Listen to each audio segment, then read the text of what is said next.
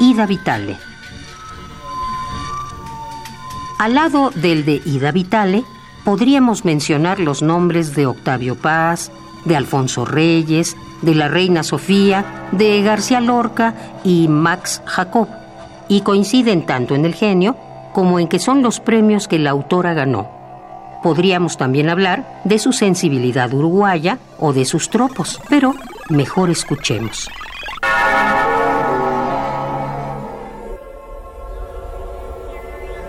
En el verano, viento en la esquina, verde sobreviviente en la sequía, tenue, obstinada nube que aparece y cruza sola el cielo imperturbable, agasajo de la sombra del árbol, vaso de agua al regreso. Muchas gracias. Rapado, el pasto tiene olores a pequeño cadáver indeciso, otra culpa del verano profundo.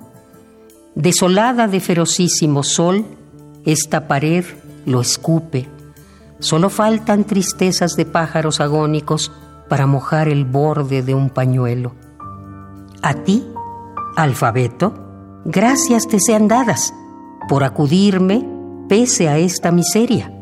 Mustias y armoniosas con memorias de milagrosas y narradas lluvias, de mares y manzanas, tanto agobio que olvido este calor y que aún lo escribo. Gratitudes de verano.